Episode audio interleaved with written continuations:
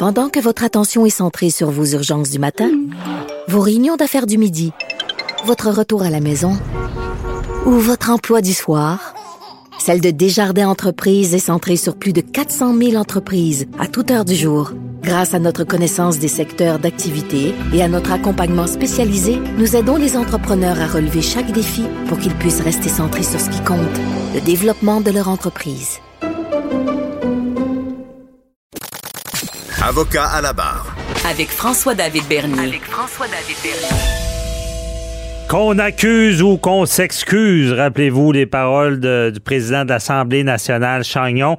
Eh bien, euh, cette semaine, on s'est excusé parce que le grand patron de l'UPAC, euh, Frédéric euh, Goudreau, s'est excusé pour ce qui s'est passé avec Guy Ouellette, le député de Chomédé. ça ressemble à un règlement en recours parce que il y avait une poursuite d'à peu près un demi-million contre l'État de Guy Ouellette. Et euh, ben ça, je peux vous le dire, souvent dans les règlements, on demande de l'argent et on demande des excuses. Là, ça, semble avoir passé. On se rend compte qu'on a commis des erreurs là-dedans parce que on se rappelle, hein, il y avait tout le, privilège parlementaire. Lorsqu'on on, arrête un, député, il y a toute une procédure, un peu comme quand on arrête un avocat. Il faut aviser le barreau pour que ça soit fait dans les règles du secret professionnel. Mais pour l'Assemblée nationale, il y a ces règles-là. Et je suis pas sûr que Boulanger, le policier de l'UPAC qui était là à l'époque, connaissait toutes ces règles-là parce que on, a arrêté Guy Ouellet et euh, on n'a pas fait ce qu'il fallait. L'Assemblée nationale n'était pas avisée en bonne et due forme pour tout ce qui était de l'enquête. On en parle avec euh, un policier à la retraite qui va bien nous expliquer ça. Euh, Daniel Clérou qui est avec nous. Bonjour. Bonjour, M. Bernier. Ça va bien? Ça va très bien. Merci d'être là parce que, bon, on peut avoir, euh, tu peux nous faire voir un peu euh, de, l'interne, comment ça fonctionne. On, va se rappeler un peu les faits du départ. On, essaie d'appâter, on, fait sortir le gibier du, trou, comme on dit, en disant euh, un petit texto, une petite rencontre avec quelqu'un à telle place. Et là, bang, on l'arrête. Euh, comment t'appelles ça?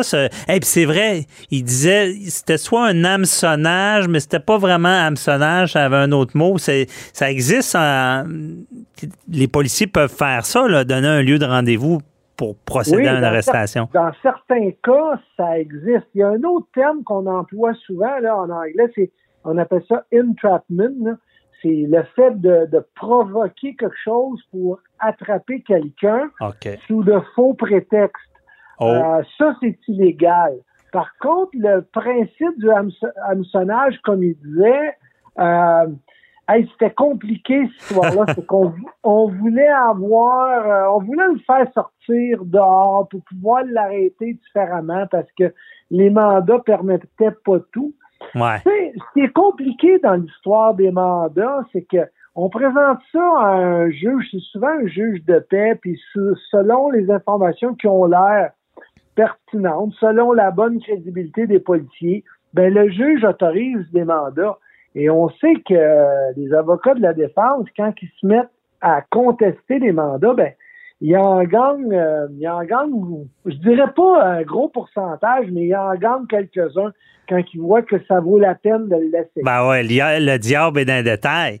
Quand ben on se met à mettre ça sous la loupe, euh, oh, oh, ah, ah, il y a ça, il y a ça, puis c'était pas légal.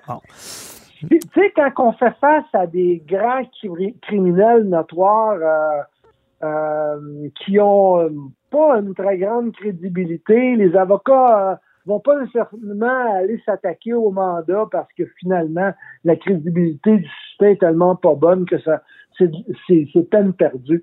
Mais dans le cas de Guy Ouellet, qui est bon, un ancien euh, policier réputé, mhm. qui a longtemps été le écoute, c'était le fantôme des Hells Angels à l'époque. Lui, euh, il a débroussaillé un petit peu tout ça. Euh, il y avait des méthodes qui étaient peu orthodoxes, qui aujourd'hui ne passerait pas. OK. Mais à cette époque-là, ça fonctionnait. Et euh, bon, peut-être c'est à cause des gars comme lui qu'on a des lois aussi sévères aujourd'hui, puis des chartes, une charte aussi compliquée. Mais à l'époque, ça, marchait. Et il s'est pas fait des amis, Guy euh, Ouellet, à l'époque. Hein, et Robert Lafrenière était pas un de ses amis, ça, je peux te dire ça. Non? Et que, non, c'était pas des grands amis, c'était vraiment des, des compétiteurs.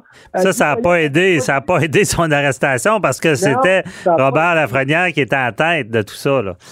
Oui, effectivement. Et écoute, moi, pour avoir travaillé avec Robert, euh, j'y aurais donné, euh, à l'époque, j'ai travaillé avec lui, la bénédiction sans confession, parce que c'était un homme que je considérais très intègre. Maintenant, qu'est-ce qu'on en sait? On ne le sait pas trop parce que Robert, il s'est, il a jamais sorti de son mutisme après avoir donné sa démission. Fait qu'on on en saura peut-être jamais rien, à moins qu'un jour, il y ait une commission d'enquête qui soit obligé d'aller témoigner sous serment. Mais là, ce qu'on s'aperçoit, c'est que l'enquête mâchurée, euh, ça regarde pas bien, ça l'a traîné. Le commissaire Gaudreau aujourd'hui a offert ses excuses à Guy Ouellet, mais faut écouter aussi que l'enquête n'est pas terminée. Il va, il y a encore le, le, le monsieur commissaire Gaudreau a encore dit qu'il restait peut-être encore un gros deux ans à cette enquête-là. Ah ouais. Euh, parce que Guy Ouellet, on, l'accusait d'avoir fuité, comme on dit. Oui, on, l'accusait d'avoir fuité. Parce que Guy Ouellet, Coulé. Il, avait toujours, il avait toujours la réputation de savoir beaucoup de choses et puis s'approprier beaucoup de crédibilité dans des arrestations. Mm-hmm. Je dis pas à tort, mais il faisait pas toujours plaisir aux gens qui l'entouraient. Évidemment, il y a des choses qu'aujourd'hui, on peut pas dire encore, mais euh, évidemment, dans cette enquête-là, Machuri, il semble avoir eu beaucoup, beaucoup, beaucoup de choses qui n'ont pas été bien validées. Bon. Euh, quand tu regardes tout ça, là, François, moi, si ça me rend triste, tout ça, là, je vais te dire pourquoi. Hmm. Quand tu regardes un petit peu l'histoire des directeurs de police puis des responsables de les hauts gradés, la Sûreté du Québec n'a pas une très belle histoire présentement. Là. En ce moment, non, avec... Euh, non. Avec... Robert euh... il arrive de la SQ. Ouais. Euh, là, si on se souvient, Richard Deschaines, il était sous le gouvernement Charret. Quand Marois est arrivé, Deschaines a sauté. Euh, on a eu Steven Chabot qui a été accusé d'avoir fraudé, d'avoir joué dans une caisse, toutes sortes d'affaires. Il, a été reconnu non coupable, mais ça laisse un goût amer. Ça laisse un goût amer. On pense à Martin Prudhomme aussi. Qui... Martin Prudhomme qui, euh, tout d'un coup, a sauté, puis on ne sait pas trop pourquoi. Puis lui, présentement, bien évidemment, lui ci fait une poursuite. Fait qu'on fait toute attention à ce qu'on dit parce que tout le monde se poursuit là-dedans. Euh, du temps du gouvernement marois, on a eu la nomination de Mario Laprise. Aussitôt que les libéraux sont revenus au pouvoir, on a perdu la prise. C'est devenu, là, c'est devenu un autre. Ça est devenu euh, Martin Prudhomme. Et là, à chaque fois, on s'aperçoit que il y a un directeur de police qui est pris dans un dans dans, la tourmente. Une, une tourmente. Philippe Pichet à Montréal. Oui, Philippe Pichet aussi. Euh, il a été obligé de parce qu'on dit euh, que peut-être qu'il y aurait eu des, des gens qui auraient été protégés à l'interne. On aurait essayé de faire passer le, sur le dos de certaines polices des choses qui ont été faites. Yvan Delhomme qui a quitté un petit peu sans trop savoir pourquoi, alors qu'il y avait une histoire de peut-être qui aurait avantagé du monde. Ouais, mais... je retiens, je retiens là-dedans, moi, les têtes dirigeantes des gros corps de police sont beaucoup trop proches de la politique et ça discrédite tout le travail présentement des policiers qui, à la base, est bien plus grand que juste les dirigeants eux-mêmes. Ouais, mais c'est vraiment, t'as raison, mais c'est comme, c'est bizarre que tout ça arrive en même temps. Je sais pas si, moi, mon impression, l'UPAC, on s'entend-tu que c'était un nouvel genre de business, de se mettre à enquêter ses patrons, c'était du nouveau? Puis, Commission Charbonneau qui a mis, qui nous a fait réaliser que le mal était autour de nous chez certains dirigeants qui avaient de la corruption. Et, là, j'ai l'impression que le balancier est allé à, l'autre bout. Là. Puis là, là, on s'est mis à chercher le mal un peu partout. Puis à enquêter, à mettre le monde sur la sellette, c'est sur le spotlight. Mais une fois qu'il était mis sur le spotlight, il n'y a personne, puis disait qu'il n'y avait pas d'accusation criminelle, il n'y a personne qui voulait voir là après parce que le doute subsistait. Mais non. Fait que c'est bizarre ce qui s'est passé. il y a beaucoup de stratégies là-dedans politiques. Tu sais, la commission Charbonneau avait un, mandat d'enquêter sur la corruption.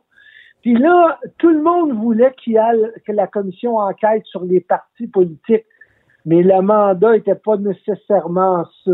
Hmm. que ça l'a laissé un goût un petit peu amer. Et là, on s'aperçoit que la police commence à prendre un autre tournant, entre autres avec l'UPAC, qui était là pour aller vraiment chercher la corruption. Et là, on s'attaque à la politique. Et finalement, ben, on fait quoi? On dit, ah, les enquêtes sont mal faites, on revire ça sur la police. finalement, on n'a pas pris personne trop trop, on n'a pas trop condamné le monde dans, les dernières années pour de la corruption. Non, mais, mais de briser des noms, ça, c'est sûr. Mais ben euh, là, il y a des poursuites de tous les bords aussi. Là. Euh, Guy Ouellet en était un de, de, de, ceux qui, qui, poursuivaient parce qu'il prétendait, euh, puis là, maintenant, on peut dire qu'il avait raison, qu'il a été sali à tort. Là. de se faire arrêter comme ça, là, je veux dire, c'est un ancien policier, ça frappe l'imaginaire. Cette histoire-là frappe l'imaginaire. Oui, mais qui tu crois au moment où ça arrive? Une police versus une autre police. On a une police qui se ramasse en politique. On n'avait déjà pas une très bonne opinion des politiciens. Ah, on a un, gars qui semble être au-dessus de tout soupçon, Robert Lafrenière, qui est en charge de l'UPAC. Son gendre, qui est directeur de la police de la Sûreté du Québec, qui est Martin Prudhomme. Mm-hmm. Euh, tu, tu, te dis, bon, ben finalement, tout le monde doit être la police doit être correcte là-dedans. Et là, on s'aperçoit bien après que il y a des petites affaires qui n'ont pas l'air d'avoir été faites comme il faut. Ouais. Puis je pense que tout le monde a échappé à un grand principe que même moi je connaissais mal, ce principe-là euh, de, de la, la, la, primauté parlementaire, de que c'est comme un pays dans le fond, ce qu'on a compris. Puis que là, la grosse erreur, c'est qu'on n'a pas travaillé avec le Parlement avant de rentrer euh, sur un, politicien ou un, député. C'est ce que je, c'est ce que je comprends. Ben, on, a juste à se souvenir de Jacques Chagnon, qui était président de la Chambre, qui était Il était pas content. qu'on ait enquêté un député euh, sans trop euh, sans, viser le Parlement. Il aurait fallu qu'il. Ben, je pense, en tout cas, j'imagine que les corps policiers ont appris de cette erreur-là. Daniel, c'est tout le temps qu'on avait, très intéressant. Euh, puis on se reparle pour un autre sujet. Continue à dire que la politique est trop proche de la police. Ouais, ben, bonne idée. la nouvelle, la nouvelle réforme va peut-être arranger ça, du moins je l'espère. Oh, oui, c'est sûr que dans la, cloison étanche entre la politique puis euh, le reste, c'est toujours bienvenu, effectivement. Merci beaucoup.